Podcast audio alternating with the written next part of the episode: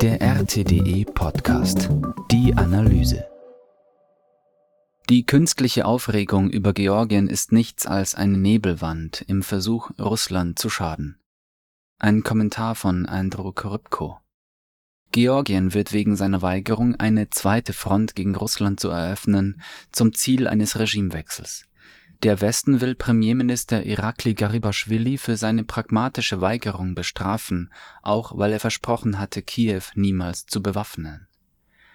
Die ehemalige Sowjetrepublik Georgien erlebte am Dienstagabend den ernsthaften Versuch einer Farbrevolution, nachdem radikale pro-westliche Randalierer versucht hatten, das Parlament zu stürmen. Dies geschah als Reaktion auf die Verabschiedung eines Gesetzes, das alle Organisationen mit mindestens 20 Prozent ausländischer Finanzierung dazu verpflichtet, sich bei den Behörden zu registrieren die von den USA gelenkten westlichen Mainstream-Medien haben im Vorfeld der Ereignisse ein falsches Narrativ fabriziert.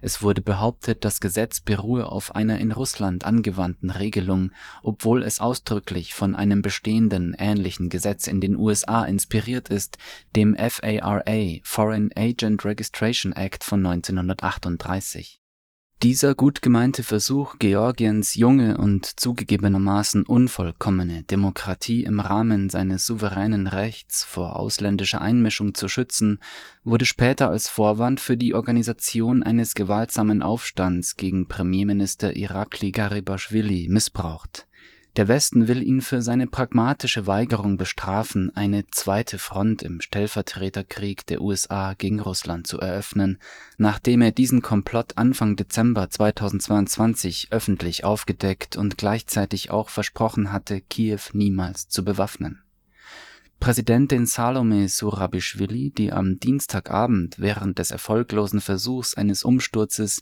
in der UNO in New York weilte, gelobte in einer Videobotschaft ihre volle Unterstützung für die Aufständischen. Auch sie hantierte mit dem falschen Narrativ und behauptete, dass das Gesetz von Russland unterstützt werde die Leser sollten sich darüber im Klaren sein, dass Surabischwili in Frankreich geboren wurde und den größten Teil ihrer Karriere als französische Diplomatin verbrachte. Bis 2004 war sie Botschafterin Frankreichs in Georgien. Surabischwili erhielt die georgische Staatsbürgerschaft damals nur aufgrund eines Abkommens zwischen der französischen und der georgischen Regierung Mikhail Saakaschwili hatte dies nach seiner eigenen erfolgreichen Farbrevolution im Jahr zuvor vorgeschlagen, damit Surabischwili seine Außenministerin werden konnte. Surabischwili fungiert seitdem in jeder Hinsicht als einer der wichtigsten Einflussagenten des kollektiven Westens in Georgien. Obwohl das Amt des Premierministers heutzutage aufgrund vorangegangener politischer Reformen mehr Macht hat, verleiht ihr das Amt der Präsidentin immer noch einen gewissen Einfluss auf die Gesellschaft vor diesem Zusammenhang wurde also am Abend des 7. März 2023 ein gewaltsamer Umsturz in Tiflis versucht. Russland war bereits auf dieses Szenario vorbereitet, nachdem Außenminister Sergei Lavrov Anfang Februar davor gewarnt hatte, dass in der ehemaligen Sowjetrepublik tatsächlich etwas im Gange sei er sagte damals im Gespräch mit einem bekannten Fernsehjournalisten, Zitat, die Tatsache, dass sie Georgien in einen weiteren Reizfaktor verwandeln möchten, um die Situation wieder in den aggressiven Zustand der Ära von Saakashvili zurückzuversetzen, steht außer Zweifel. Zitat Ende. Erwähnenswert ist auch, dass der jüngste Versuch des Westens, eine Farbrevolution in der Region loszutreten, inmitten des anhaltenden russischen Vorrückens um Artjomowsk, Bachmut stattfand dies veranlasste den ukrainischen Präsidenten Wladimir Zelensky zu der Warnung, dass Russland durch den Rest des Donbass rollen könnte, sollte diese Stadt erobert werden. Am selben Tag und nur wenige Stunden vor dem versuchten Sturm auf das Parlament in Tiflis bestätigte der russische Verteidigungsminister Sergei Shoigu, dass ein Sieg in Artjomowsk die regionalen Verteidigungslinien Kiews zerschlagen würde die strategische Dynamik am Vorabend des erfolglosen Regimewechsels in Georgien lässt sich wie folgt zusammenfassen.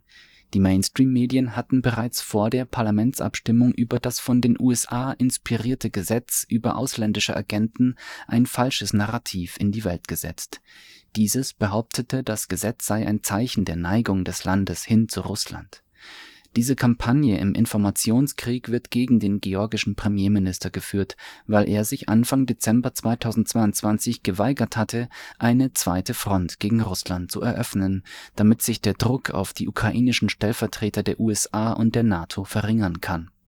Die georgische Präsidentin war zufällig in New York, als sich in Tiflis alles entfaltete, und sie stellte sich voll und ganz hinter diesen Versuch des Regimewechsels. Gleichzeitig informierten sowohl Verteidigungsminister Shoigu als auch Zelensky, dass Russland durch den Rest des Donbass rollen könnte, wenn Artjomowsk erobert würde. Damit waren die Weichen für den Versuch gestellt, Premierminister Irakli Garabaschwili am Dienstagabend gewaltsam zu stürzen. Es wäre verfrüht zu erklären, dass Garabaschwili in seiner Position fest im Sattel sitzt, obwohl die Sicherheitsdienste das Parlament erfolgreich gegen die Randalierer verteidigen konnten aber es könnte noch viel passieren, um die Agenda der USA für einen Regimewechsel in Tiflis voranzutreiben. Georgien ist ein tief gespaltenes Land, das in den letzten zwei Jahrzehnten unter immensen Einfluss des Westens stand. Während dieser Zeit gelang es dem Westen, einen beträchtlichen Teil der Bevölkerung dazu zu bringen, den geopolitischen Interessen der EU und der NATO nachzukommen. An nützlichen Idioten mangelt es nicht, die sich aufgrund ihrer liberal-globalistischen Ideologie leichter zu verleiten lassen, das Land zu Ungunsten seiner nationalen Interessen zu destabilisieren. Dies bedeutet, dass Georgien voraussichtlich die neueste Front im neuen Kalten Krieg werden wird, da es unwahrscheinlich ist, dass diese Krise in absehbarer Zeit beigelegt wird die Situation ist äußerst ernst und der Ausgang des nicht erklärten hybriden Krieges der USA gegen Georgien könnte die Entwicklungen im Donbass direkt beeinflussen. Das war der RTDE Podcast.